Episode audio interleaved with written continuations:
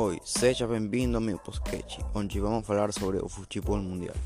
A primeira notícia é sobre a Copa Libertadores de América, que vai ser jogada no 15 de setembro.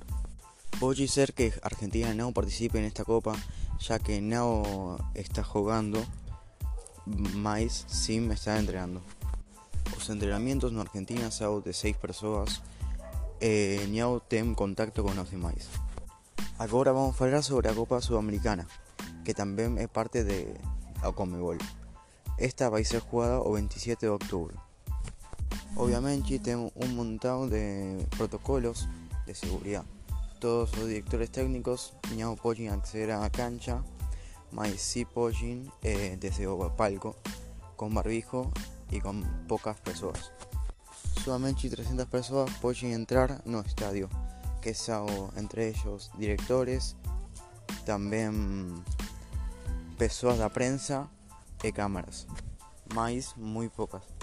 Nenhuma pessoa que, que forme parte de os camarógrafos, diretores técnicos ou prensa pode passar no estádio.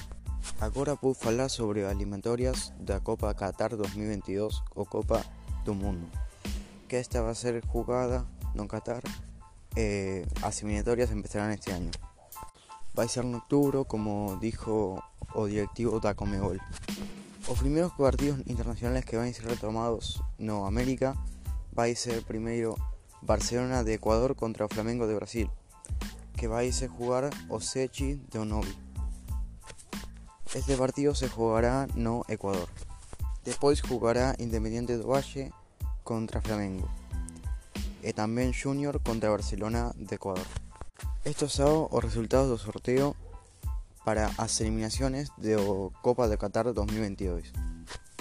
O primeiro partido sao Perú versus Paraguay.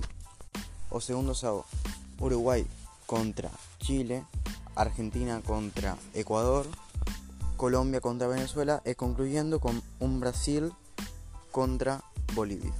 Así concluiría meu semanal. Suscríbase para más posqueches como este.